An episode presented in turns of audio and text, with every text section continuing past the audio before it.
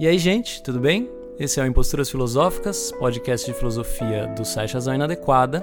Vocês já conhecem, esse seria o programa sem convidado, mas vocês vão ver que hoje as condições são diferentes do normal. Para vocês que gostam e acompanham a gente todas as semanas, a gente aconselha a passar lá no site e conhecer os nossos planos de assinatura, que são a maneira pela qual a gente se sustenta fazendo todas essas coisas. Beleza? Então vamos lá.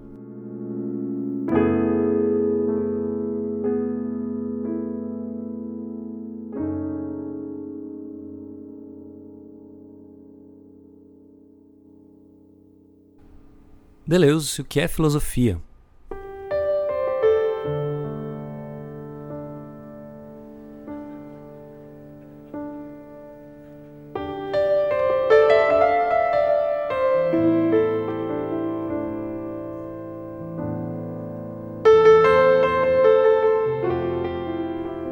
Não há pergunta mais exigente para uma filosofia da diferença do que esta: que sou eu? Em 91, Deleuze escreveu, em conjunto com Guattari, seu último livro, um livro de velhice, um livro despojado de estilo, preocupado em falar concretamente. Eles pensam: o que é que fizemos por toda a vida? O que é a filosofia é o livro em que Deleuze pretende, tal qual máquina, combinar todas as suas peças para enviar ao porvir um traço que atravesse as eras. Dada a grandeza da questão, não pretendo senão esboçar uma interpretação da resposta de Deleuze, uma leitura sustentada por quatro pilares: primeiro, singularidade, depois, multiplicidade, por fim, alteridade e mobilidade. O que é um filósofo? É um conceito em potência, diz Deleuze. E a filosofia? É a disciplina que consiste em criar conceitos. O filósofo é o artesão a quem compete a criação dos conceitos, e a filosofia é a sua profissão, seu métier. Esta é, em suma, a resposta deleuziana. A questão da filosofia é o ponto singular onde o conceito e a criação se remetem um ao outro.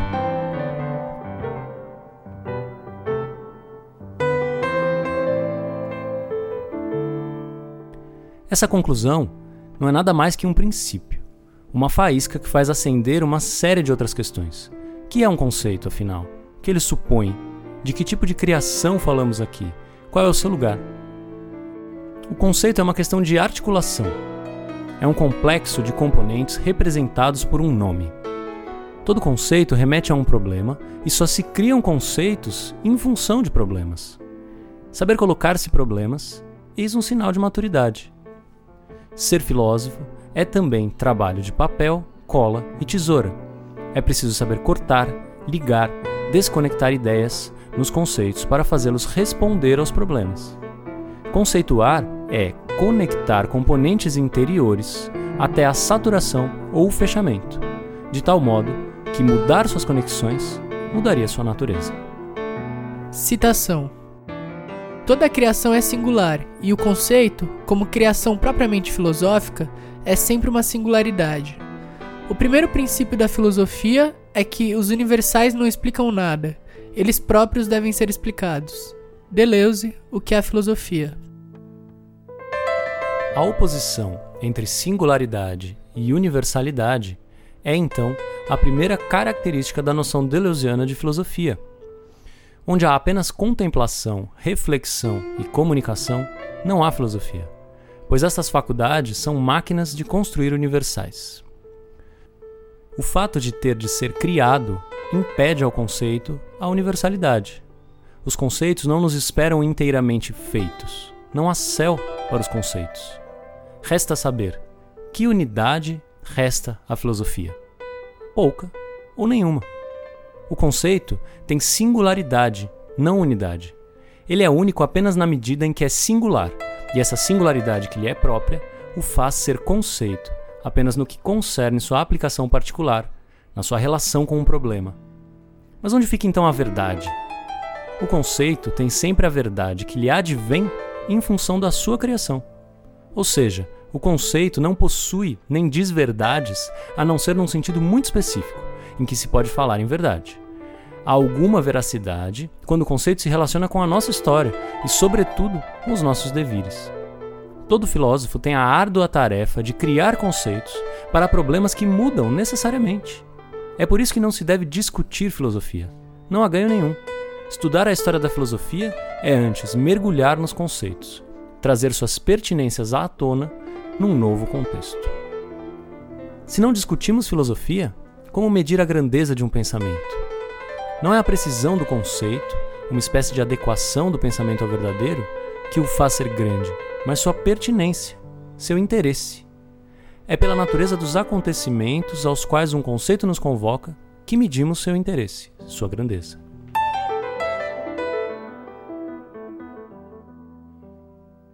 Citação: Destacar sempre um acontecimento das coisas e dos seres é a tarefa da filosofia quando cria conceitos, entidades. Erigir o um novo evento das coisas e dos seres dá-lhe sempre um novo acontecimento, o espaço, o tempo, a matéria, o pensamento, o possível como acontecimentos. Deleuze, o que é a filosofia? O acontecimento é como o sorriso sem gato de Lewis Carroll em Alice. É aquilo que há de novo na repetição, no evento. O conceito é a constelação de um acontecimento por vir. É o que permite conhecer o novo se fazendo. Essa dinâmica do conceito exige, por sua vez, um horizonte de eventos, um solo múltiplo, um plano de imanência. A filosofia é ao mesmo tempo criação de conceitos e instauração de um plano. Aqui nos deparamos com a multiplicidade irredutível à qual o pensamento se depara quando se estende sobre o caos. O caos é precisamente isso: um perpétuo movimento de determinações se fazendo e se desfazendo. O pensamento pede só um pouco de ordem para suportar o caos. Arte, ciência e filosofia querem que rasguemos o firmamento e mergulhemos no caos. Só o venceremos a esse preço. Como o filósofo enfrenta o caos? Traçando um plano. O plano de imanência é como um corte do caos e age como um crivo. O caos caotiza, diz Deleuze. Isso significa que ele desfaz no infinito toda a consistência. Se coloca então o desafio supremo da filosofia: dar consistência sem nada perder do infinito. O plano de imanência é o olhar do filósofo dirigido para um horizonte aberto. No topo de uma montanha, ele observa atento o plano instaurado, criando conceitos para traçar ordenadas intensivas, para inscrever a velocidade infinita do múltiplo na singularidade finita do conceito. O plano faz um apelo à criação de conceitos. Ele é o solo deserto dos acontecimentos. Ele precisa dos conceitos para adquirir consistência, para que suas questões e seus problemas sejam habitados. A transcendência é o risco derradeiro da filosofia. A religião, e não filosofia, cada vez que se decide construir um império celeste no plano de imanência, permitindo que o pensamento opere apenas por figuras, que nada mais fazem do que projetar sombras por sobre o solo. A parte da imanência ou a parte do fogo é por ela que se reconhece o filósofo. Vem daí a admiração a Spinoza, nas palavras do próprio Deleuze, o príncipe dos filósofos, o tornar-se filósofo infinito. Cada plano não pretende ser o único. Ao assumir o caos que recorta, ao assumir que é um pequeno pedaço do quadro infinito, ele se revela imanente. Assim, temos a escolha entre a transcendência e o caos. Refugiar-se no conforto da verticalidade imperativa da universalidade ou assumir o risco caótico da singularidade permeada pela multiplicidade.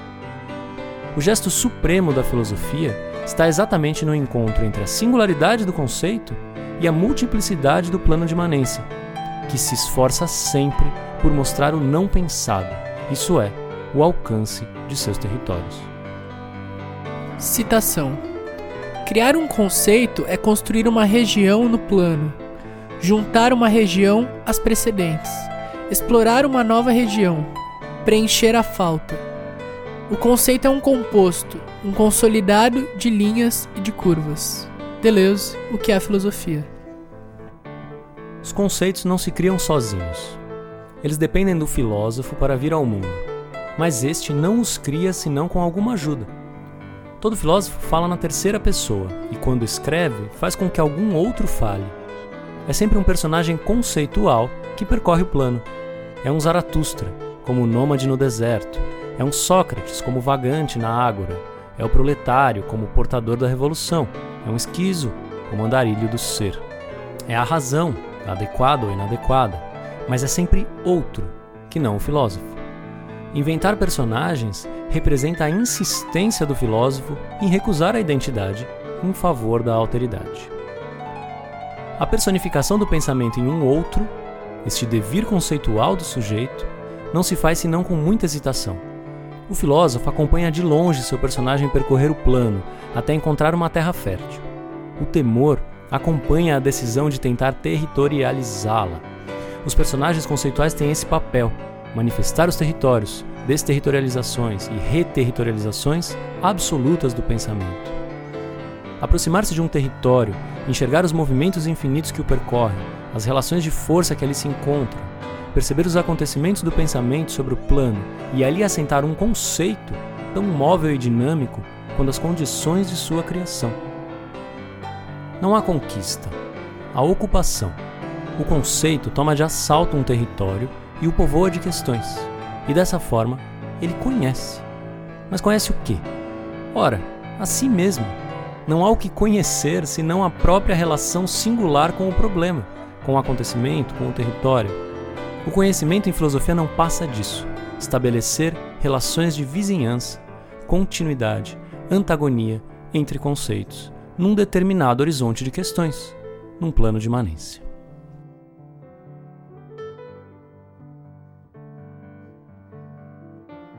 Citação: Pensar é experimentar, mas experimentação é sempre o que se está fazendo.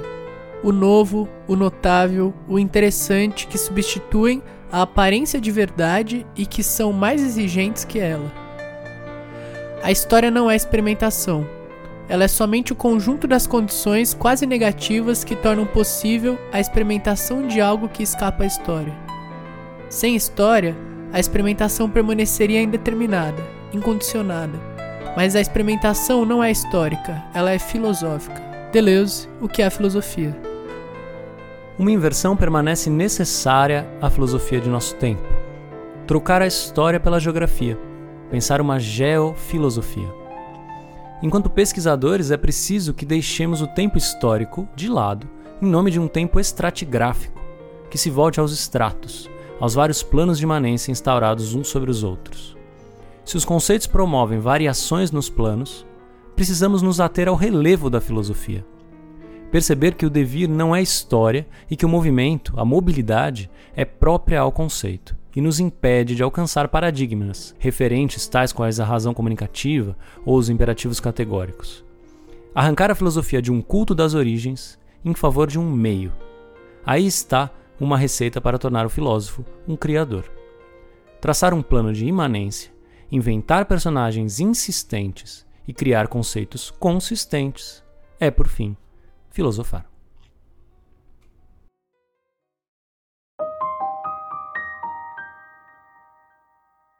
Muito bem. Texto comprido, texto difícil, e antes disso eu queria contextualizar um pouco as coisas.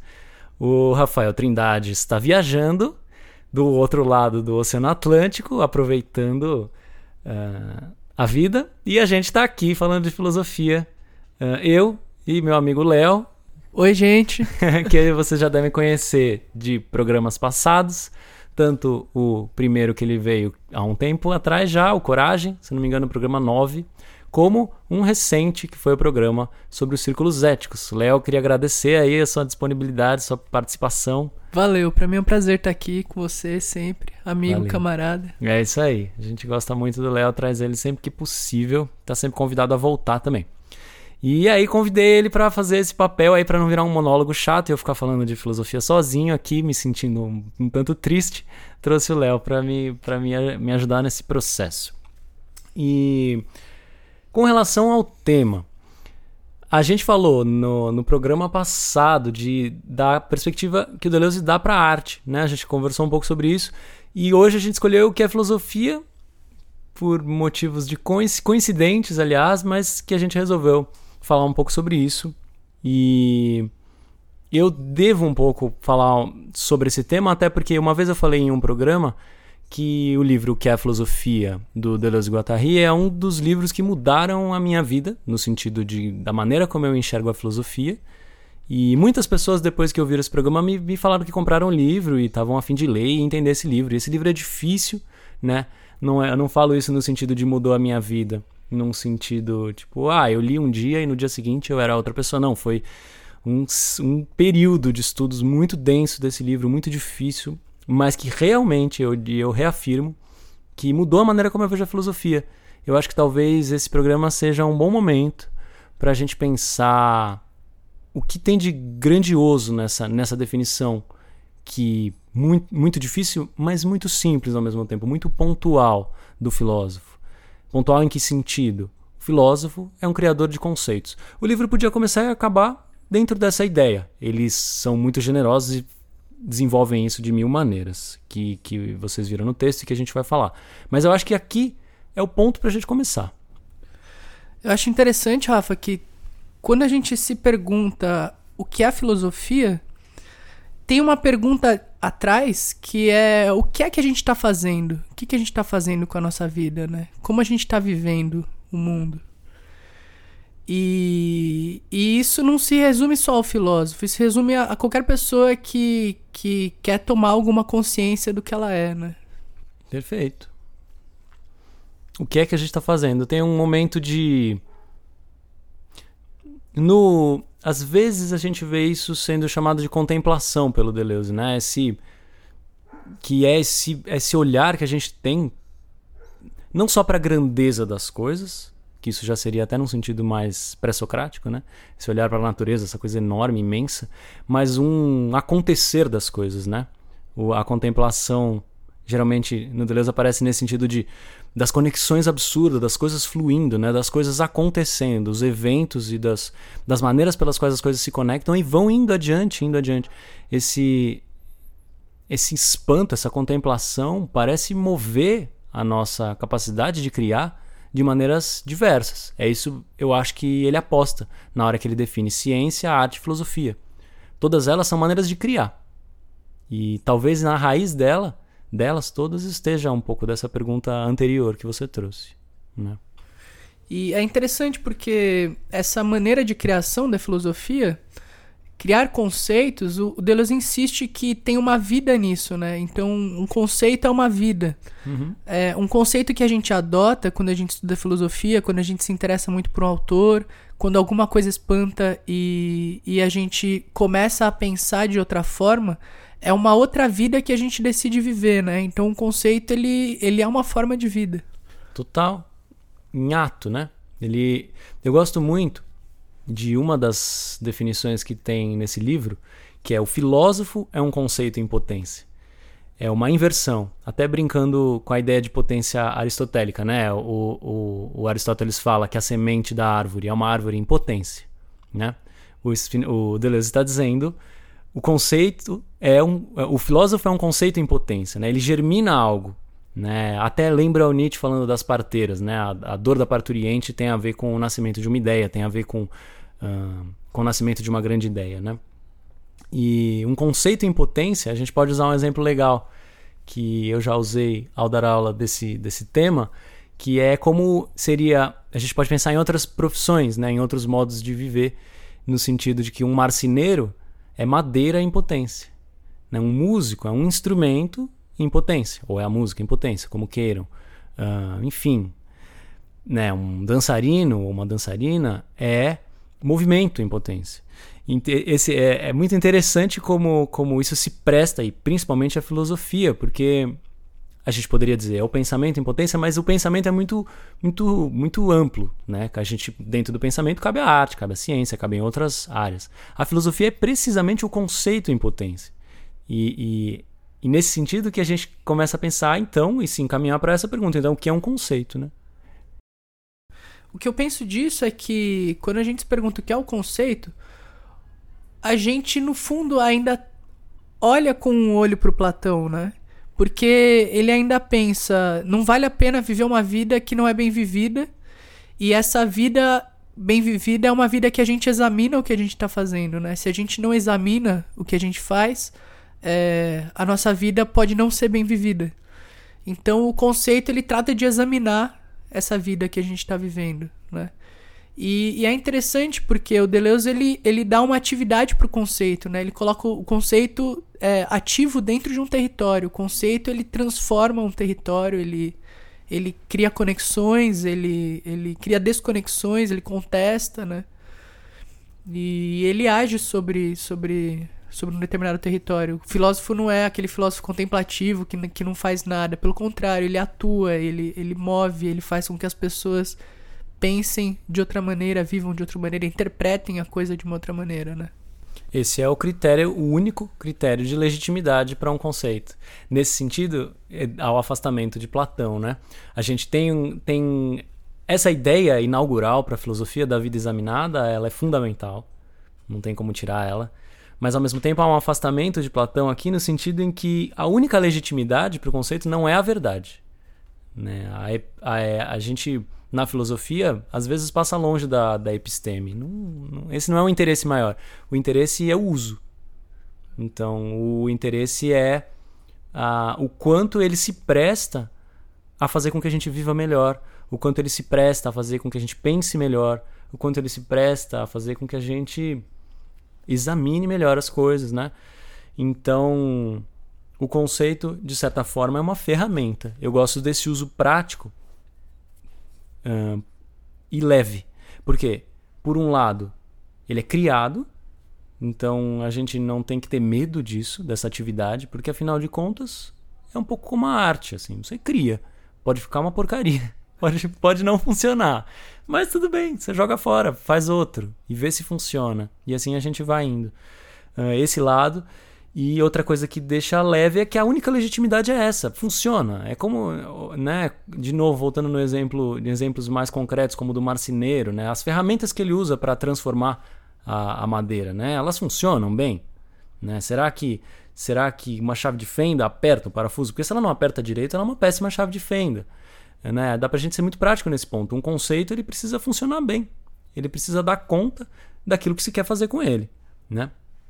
E nesse ponto a gente chega então ao motivo pelo qual um conceito nasce. Um conceito nasce para responder a um problema, e unicamente para isso. Se o problema é bem colocado, melhor ainda. Mas às vezes ele é mal colocado, como muitas vezes o Deleuze e outros historiadores vão olhar para a filosofia e discordar. Esse problema não faz sentido, né? O problema da união da glândula pineal em Descartes, a união entre mente e corpo, é um falso problema, é um problema ruim, é um problema desinteressante, ao menos aos nossos olhos. É, um outro problema em Spinoza, como o que pode o corpo, né, uma pergunta, uma faísca, um problema, vai exigir um aparato conceitual muito bom. Então tudo começa com uma pergunta, né? Afinal de contas, a filosofia não ficou famosa por isso à toa. Tudo começa com um problema, uma questão, né? um questionamento. E daí a gente inventa conceitos para dar conta desses problemas. Rafa, eu tenho uma pergunta para você. Vamos lá. É, no início do curso sobre Nietzsche, o Heidegger diz que, que um grande filósofo ele surge quando é uma era de perigo. Então é o, o perigo transforma a situação para que o, o, filósofo surja, né? E consiga é, de alguma maneira transformar esse presente histórico. E o que, que você acha?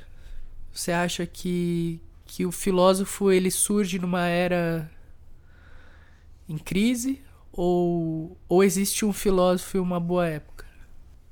A gente tem bons exemplos de períodos de crise que deram à luz a grandes filosofias, né? Um deles é o período do helenismo, né? É um período conturbado, a gente já chegou até a falar disso aqui, num, num programa sobre os estoicos, né? Filosofia estoica, filosofia epicurista, uh, enfim, os, até os neoplatônicos, né? Uh, todos muito perturbados com a, com a queda do, do, do, do império, né? Do, da, da, Grécia, o começo do Império Romano, enfim, um, um, uma grande, um período histórico de, muita, de muito, muito conturbado, onde nasceram uh, ideias muito boas. A gente tem outro exemplo histórico bom que são as guerras napoleônicas, no século XVIII, se eu não me engano. É, tô em dúvida agora. 19, acho que é na passagem, né? Enfim. É na passagem, é no comecinho do século XIX, 1800 e alguma coisa. Enfim, tem Schopenhauer que nasce daí, tem o próprio Hegel, o, o, Nietzsche já chega um pouco mais tarde, mas enfim, é um período de muita movimentação, de muito pensamento em relação a algo muito concreto, né?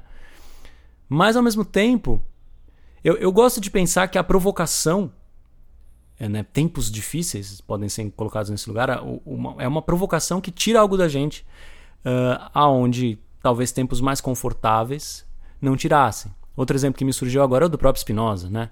O próprio Spinoza não podendo ser quem ele era, né? Sendo excomungado, tendo que se mudar, tendo que sair da cidade, enfim, tendo que viver calado, tendo que publicar o Tratado Teológico Político com capa falsa. Aliás, é hilário as histórias, as, os títulos que davam. É, Tratado de Anatomia de não sei o quê, com um título de um cara X, assim, é, tipo de um outro médico de outro lugar, assim. Então, os, as provações pelas quais ele, a, a, ele tinha que passar, e ainda assim passava para conseguir pensar e conseguir mostrar o, as suas ideias para as outras pessoas, né?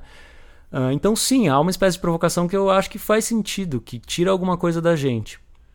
Mas eu, eu não sei se o contrário é tão falso. Por isso que eu fico. Eu não, eu não, eu não, não, não sei se eu diria com tanta ênfase, porque.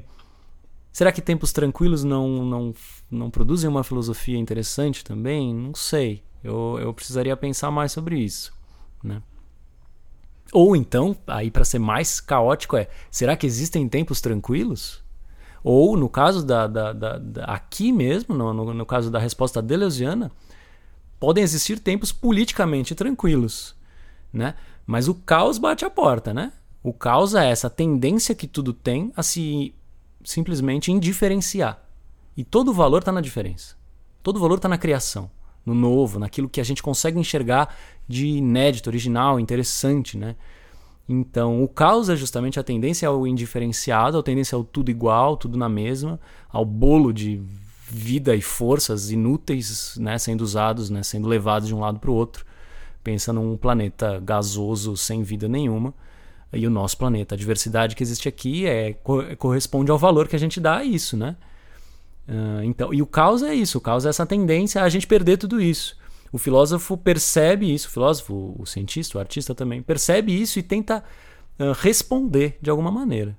Né? Essa, é isso que o Deleuze fala. Ele tenta uh, criar um traço, criar um. recortar isso de alguma forma, né? recortar um pedaço disso para poder criar em cima. Né? É, existe uma interpretação sobre o surgimento da filosofia na época do Platão que é se auto-intitulando filósofo ele, ele surge como alguém que questiona a imagem, né?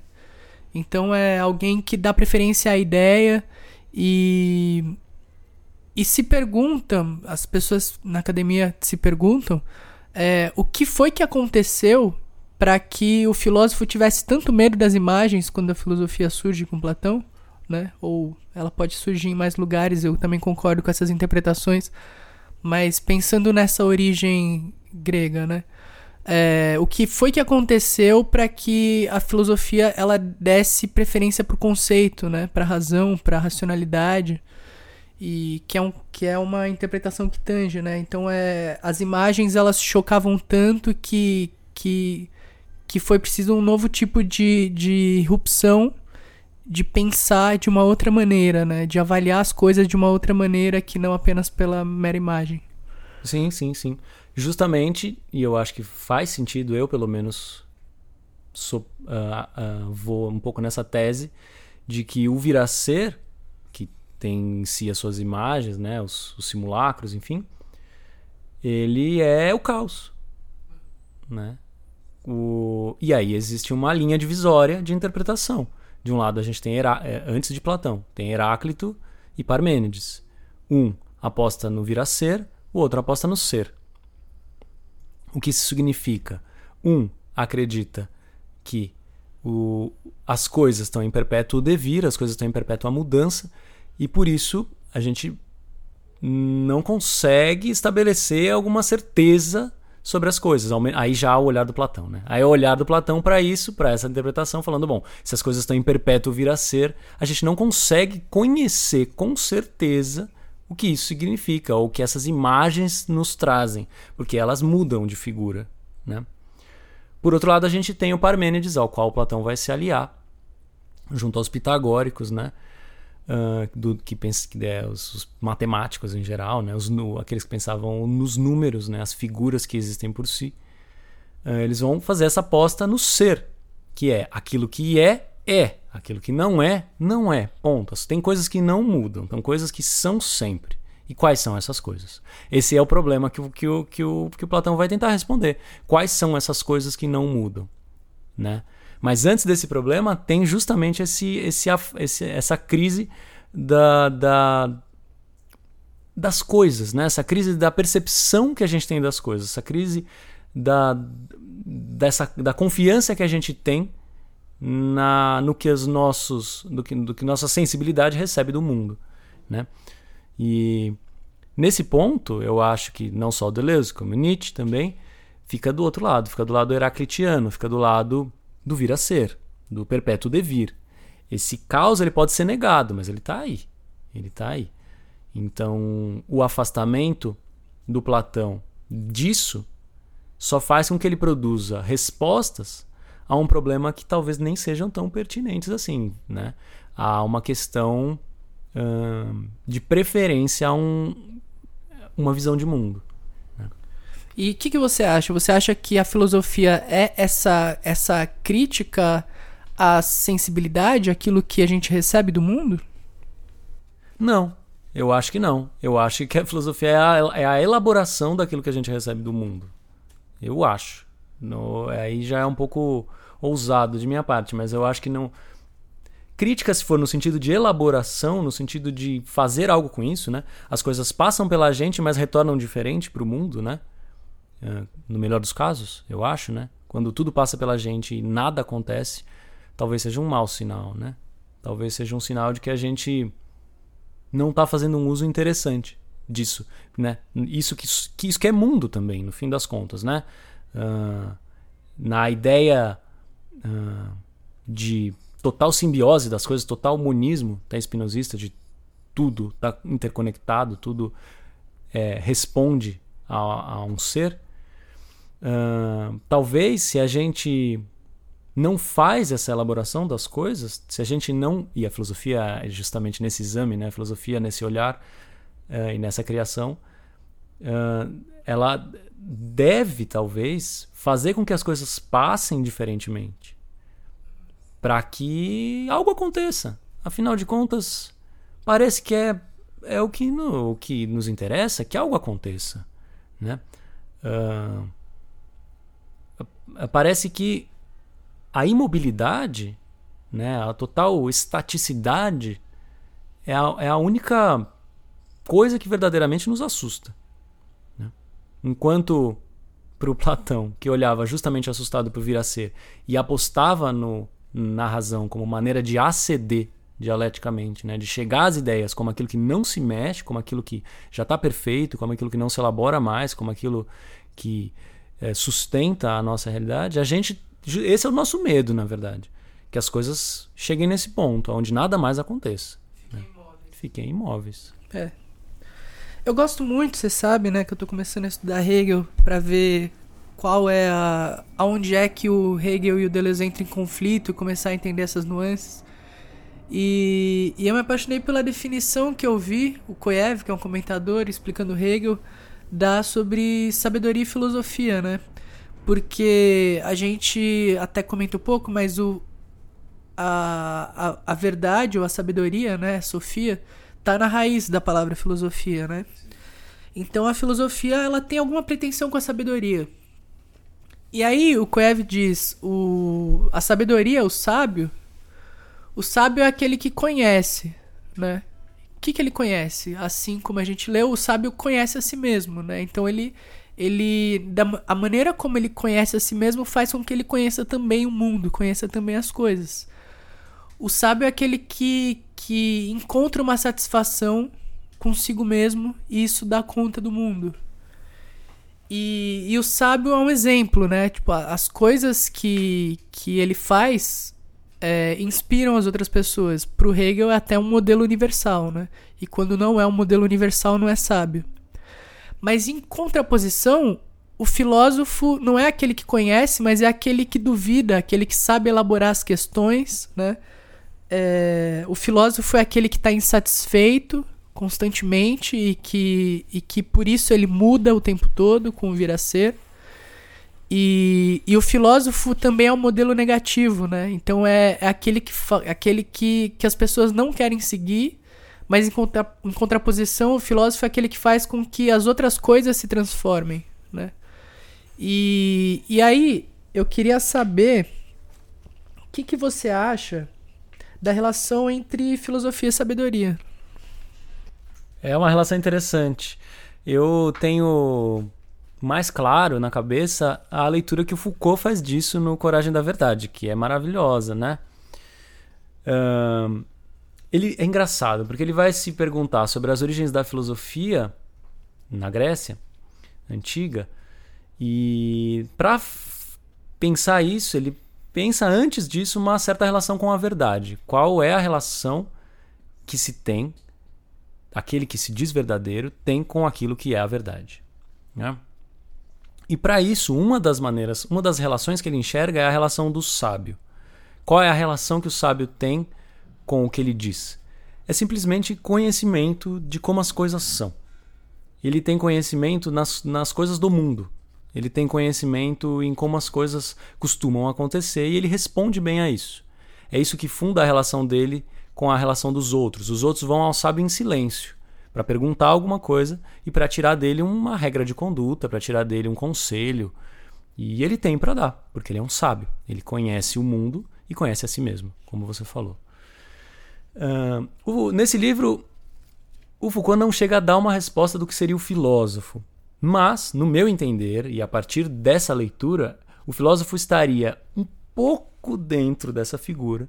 Ou seja, ele conhece alguma coisa do mundo, mas essa desconfiança que nasce de um certo conhecimento tal do mundo, que é ver um pouco esse fundo né, de, de caótico, leva ele a se comportar como a, segura, a segunda figura e a figura mais interessante. São quatro, né? Mas aqui a gente está trabalhando, vou, vou trazer só essas duas para não me alongar. A figura da parresia ou do parresiasta, né? Que é aquele que provoca. Como a gente falou da provocação agora há pouco, é aquele que a verdade dele está justamente no ponto aonde a força o leva, aonde o seu modo de vida o leva. A verdade da, da, da parresia é a verdade daquele que vive tal qual fala. É a verdade da autenticidade, da legitimidade. Ó, oh, isso, me, isso sou eu. Né? A escola que o Foucault vai trazer é a escola dos cínicos. Né? Ele, inclusive, vai tratar Sócrates justamente questionar se Sócrates é tão platônico assim, porque a gente tem na mesma época um outro discípulo chamado Diógenes de Sinope, né? um cínico, um filósofo que estava disposto a uh, tacar a verdade na cara das pessoas, tacar a sua verdade, né? viver tal qual a natureza no sentido extremo para ele significa, significava viver sem roupa, viver uh, desprendido de, de, de, qualquer tipo de bens, viver, fazer as suas necessidades em qualquer lugar, uh, enfim, e outras e outras questões que ele vai subverter da, até da, do, do, platonismo. E o Foucault vai mostrar então uh, que a parresia é um modo interessante, que nasce e que é ignorado e que conecta a ideia de verdade à ideia de vida. Conectando essas duas coisas, a gente volta para o começo, quando a gente falou qual é o único critério de legitimidade do filósofo da, ou seja, a sua verdade. Qual é a única verdade possível para o filósofo? É um certo funcionalismo, é funciona, é bom. Esse conceito funciona, ele, ele, é, ele é excelente.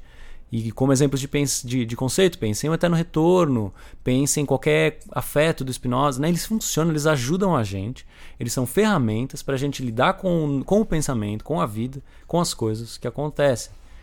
Então, eu, eu tendo a concordar com isso que você expôs do Kojev, que o filósofo ele não é um sábio, ele às vezes tem muito mais a provocar e a questionar do que a responder. Eu, inclusive, particularmente adoro as perguntas que não têm resposta na filosofia.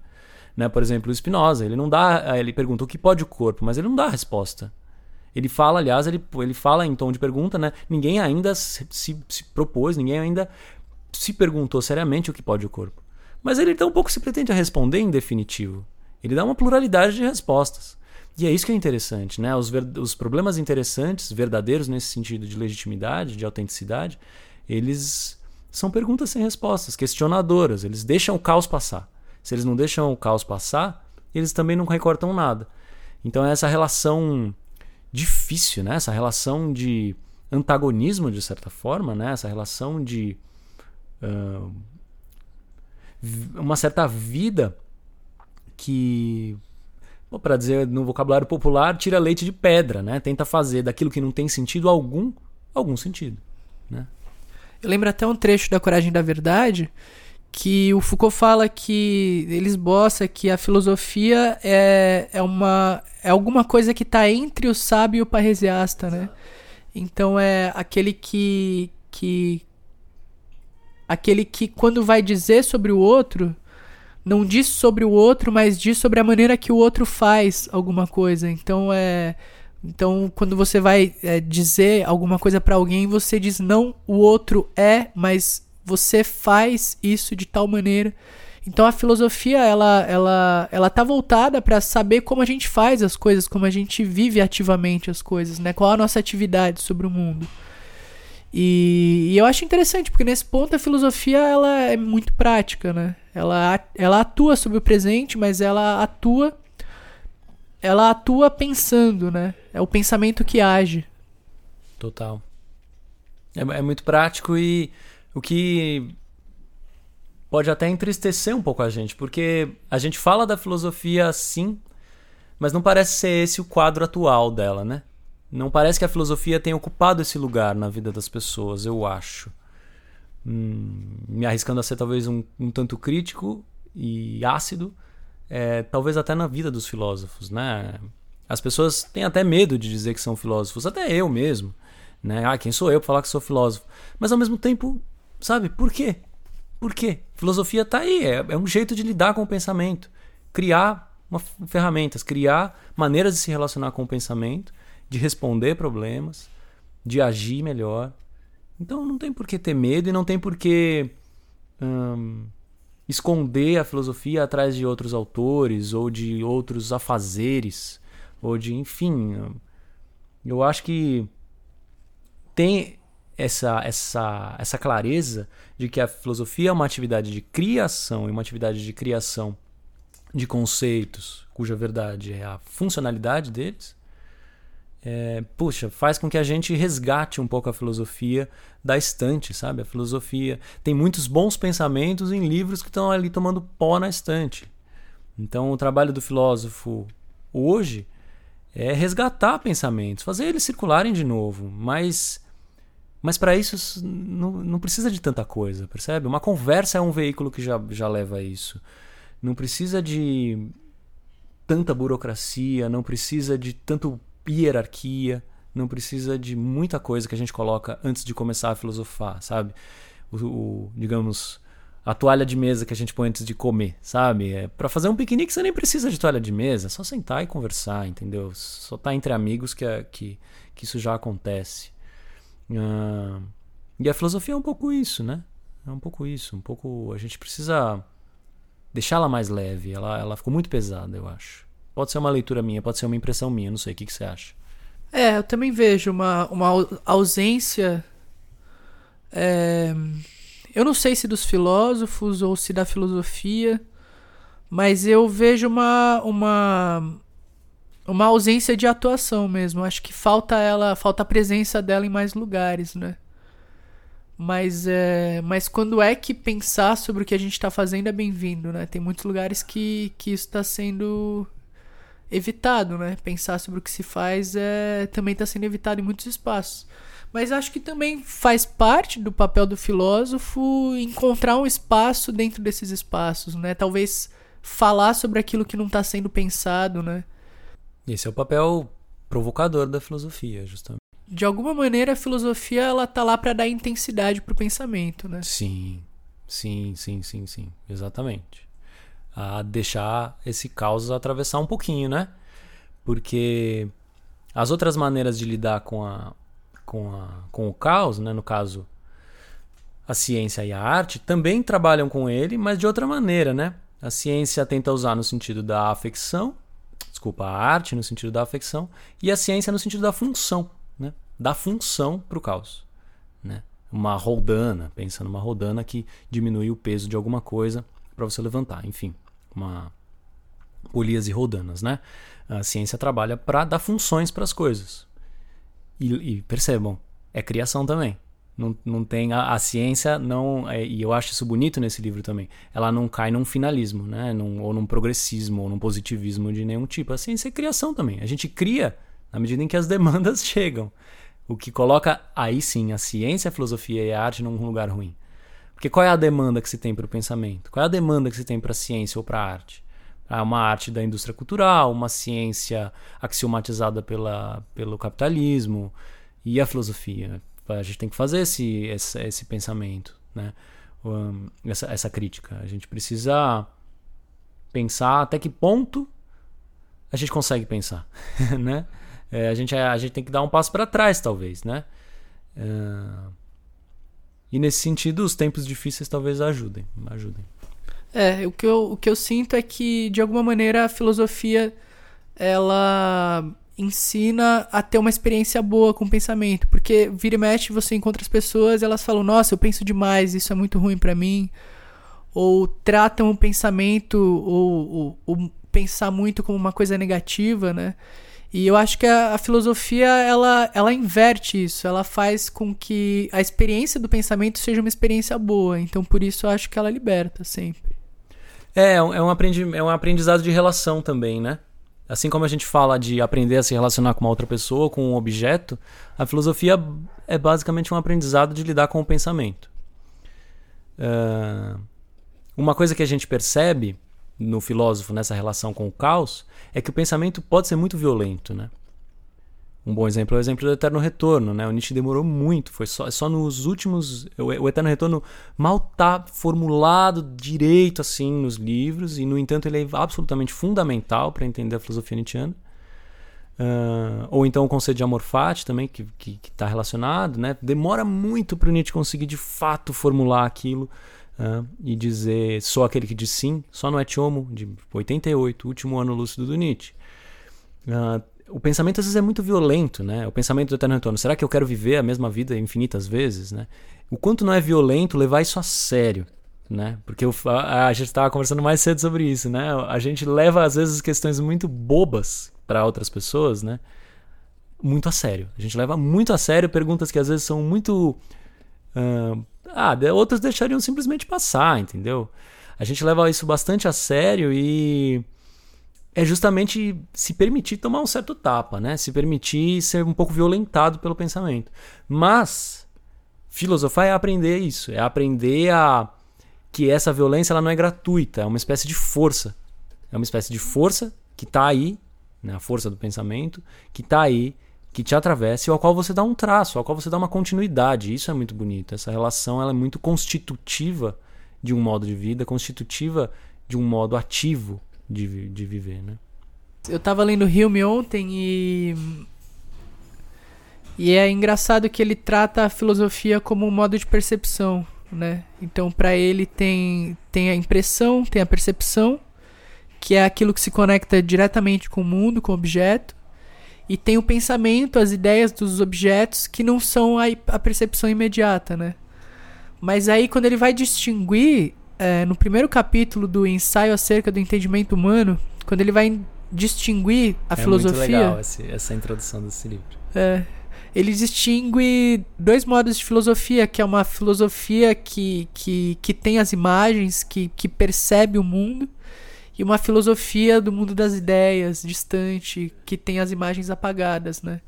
E aí ele diz que para cada ideia que a gente tem, a gente tem que se perguntar qual foi a percepção do mundo que, que ela teve, né? Uhum, uhum. É, ele, ele, isso, se a gente fosse escrachar, né? O Hume fosse dizer em palavras bem atuais, seria uma oposição entre um academicismo muito concentrado e um autoajuda. Né? No fundo, é, a filosofia atravessa de, um, de uma ponta a outra. Mas talvez as duas percam o mais interessante. Né? E não necessariamente a gente está falando de um meio termo também. Não é isso. A questão é só a validade que se dá às coisas, né? E, e, essa, essa ideia de levar um pouco a sério essas ideias mesmo, né? uh, saber qual é, qual é a raiz delas e se isso é legal, se isso é interessante, né? Uh, o Hume, para mim, é um dos que melhor regula a filosofia. Ele é um, a atividade dele como empirista maior é, é chegar e ele faz isso melhor que Kant, na minha opinião, é falar e falar: ó, essa metafísica aí não está servindo para muita coisa, não. Vamos parar com isso, vai? Vamos parar de discutir se Deus, se, se sei lá, se o tempo faz parte de Deus ou Deus faz parte do tempo. Ou se, entendeu? Talvez essas questões sejam questões bestas. Talvez seja melhor a gente pensar a nossa vida aqui agora. Por que a gente acredita que o sol vai nascer amanhã se a gente não tem nenhuma prova disso? Né? Perguntas de mais de, de iminência maior, assim, elas estão na nossa cara. Então, o Hilme é genial. Eu queria, aliás, é um projeto de ler mais Hilme, quem sabe. Para finalizar, talvez explicar uma coisa que no texto fique um pouco confuso, que são algumas oposições interessantes que, que o Deleuze traz para os conceitos, para a filosofia. Que a primeira oposição seria entre algo que é singular e algo que é único. Às vezes a gente tem a ideia de que um, o pensamento é único, né? ele vai se constituindo pelos filósofos e vai se encaminhando à, un, à unificação. Né? O Hegel, talvez, não conheço muito de Hegel, mas talvez fosse por esse caminho. Né? Uh, o ser se fazendo até o ponto aonde ele se fecha completamente. Pronto. Pensou-se tudo que havia para ser pensado. Descobriu-se, ou a ciência, né? Descobriu tudo e realizou-se tudo no universo. A gente já entende tudo, já tem a equação a verdade absoluta, né? Exato, a realização da verdade absoluta, né? Uh, em, em, oposição a isso, Deleuze trabalha com a singularidade, que é muito mais interessante. É cada conceito, cada filósofo funciona de um jeito. A gente mergulha lá e vê como funciona. Uh, o Nietzsche vê um problema, o Spinoza vê outro problema, uh, o Hegel vê outro problema, o Marx vê outro problema e a gente mergulha lá, tenta mapear isso, esses problemas e vai ver que as respostas elas não tendem à unicidade elas são singulares. Elas partem das a, as contingências todas do corpo do filósofo, da história, de, e produzem respostas singulares. E é, e é aí que está a beleza, né? E é aí que está a possibilidade de usar, apesar de parecer que, que não, né? Parece então que a gente não tem como usar, porque afinal de contas é tão singular. É o contrário, porque a nossa vida é absolutamente singular. Então, um conceito singular convida a justamente pegar e reconfigurar ele é como algo, uma, uma, algo multifacetado que a gente mexe e usa de novo. O segundo ponto é a ideia de multiplicidade. Né? Não é uh, da mesma forma que não há, não há um único, não há uma unidade. Né? O problema parece o mesmo, mas tem uma certa diferença. Uh, eu, eu falei de, do pensamento constituindo um modo único de pensar, e agora dos conceitos como se eles pudessem se, uh, se valer como unidades, né? No caso da multiplicidade, é um monte de conceito para responder um problema, não é um só. Não é o eterno retorno que responde ao niilismo, não é o amor fati que responde ao eterno retorno, entendeu? Não tem essa, não tem essas questões muito Uh, muito presas assim, né? Existem uma multiplicidade de conceitos. Às vezes numa página, um bom filósofo, o Nietzsche faz isso muito, é impressionante. Às vezes ele condensa num aforismo um pensamento muito complexo. E às vezes numa página cria-se um conceito. Isso é raro, raríssimo, mas acontece. Uh, então, multiplicidade, porque é, são muitos, são muitos. Né? Só no Spinoza, na ética, nossa, tem uma, um monte de conceito, não, não dá nem para pensar. Terceira, a terceira questão que é interessante é a alteridade em relação à identidade, aquela questão dos personagens. O filósofo fala e faz falar, muitas vezes, algo que não é necessariamente ele o exemplo maior é o Zaratustra, mas tem outros, né? Tem o sábio no Spinoza, tem o proletário no Marx, são personagens, eles, eles, eles são aqueles que usam os conceitos propriamente, assim, pegam os conceitos na mão e fazem alguma coisa, né? O Zaratustra basicamente está lá tentando usar, muitas vezes, o eterno retorno lá de algum jeito e ele não consegue e é muito difícil e você vê como essa dificuldade uh, acontece ao longo do livro e tal. E no fundo é para isso que ele está ali, para ser o movente de um conceito. Que muitas vezes esse, esse, o, o, filósofo não consegue dar conta disso, né? Muitas vezes. Isso se opõe a uma espécie de identidade, né? Como se o conceito tivesse a cara de algum filósofo sempre, né? Como se ele tivesse, como se ele existisse para deixar, para fazer com que o filósofo fale em seu nome alguma coisa. Muitas vezes um conceito não tem nem nome, ele atravessa diversos filósofos, né? conceito de substância, por exemplo. Uh, e por último, a mobilidade, que é interessante. O conceito é móvel, ele não é estático, ele é nômade, não é sedentário. Ele passa de um lado para o outro velozmente e quando você vê, ele está em um outro filósofo que jamais, que você jamais esperaria que ele falasse daquele conceito. Mas justamente por isso, justamente porque o conceito ele encontra um certo relevo, ele acontece numa certa geofilosofia, né? Não se trata só de história. Quando o Foucault, nos anos 80, recupera o conceito de parresia, que segundo ele está perdido, ele voltou 2.500 anos. Ou seja, é história? É, é história. Ele olhou lá, foi ler os documentos de, de, de coisas muito antigas, ok. Mas a atualidade permanece. A atualidade de uma ideia de 2.500 anos atrás permanece válida hoje. E isso é uma questão muito mais geográfica, de um uso agora, de um uso para aqui, para o nosso ambiente, para as nossas realidades, né? Muito mais do que histórico, de agora passou a época desse conceito, já nem, né? Um conceito sempre ele, ele não tem uma época. Um bom conceito não tem época, ele é extemporâneo, ele funciona em diversas geografias, né? Em diversos lugares diferentes. É, eu lembro num pedaço do Conversações que o Deleuze está falando sobre Bergson e ele disse que ele está procurando dentro da imagem do conceito uma imagem de movimento, né? Então um conceito que faz com que a gente se movimente diferente, né? Um conceito que dê um movimento. É, eu adoro essa ideia e, e geralmente eu gosto de usar a palavra motivo para isso, muito lembrando da música, né? Que um bom motivo é um movente, né? Motivo de movente e não motivo no sentido finalista. Né? Quando alguém pergunta pra gente, ah, mas qual é o motivo de você fazer isso? A única boa resposta é porque me move, porque, porque é motivo, se não, né? Porque isso é motivo e não porque isso precisa de um motivo, né? Então procurar nas coisas uma imagem, uma, uma imagem em movimento é um pouco isso, né? É, é procurar o movimento que um conceito tem, as, o que ele pode ainda fazer, onde ele leva. Isso é um interesse, eu acho. Né? É isso então, gente. Acho que falamos demais já esse, esse podcast um tanto reflexivo sobre a, sobre a nossa capacidade de, de, de fazer filosofia. E é isso, queria agradecer ao Léo mais uma vez. Valeu! Terceira vez como nosso ilustre convidado. E é isso, até a próxima.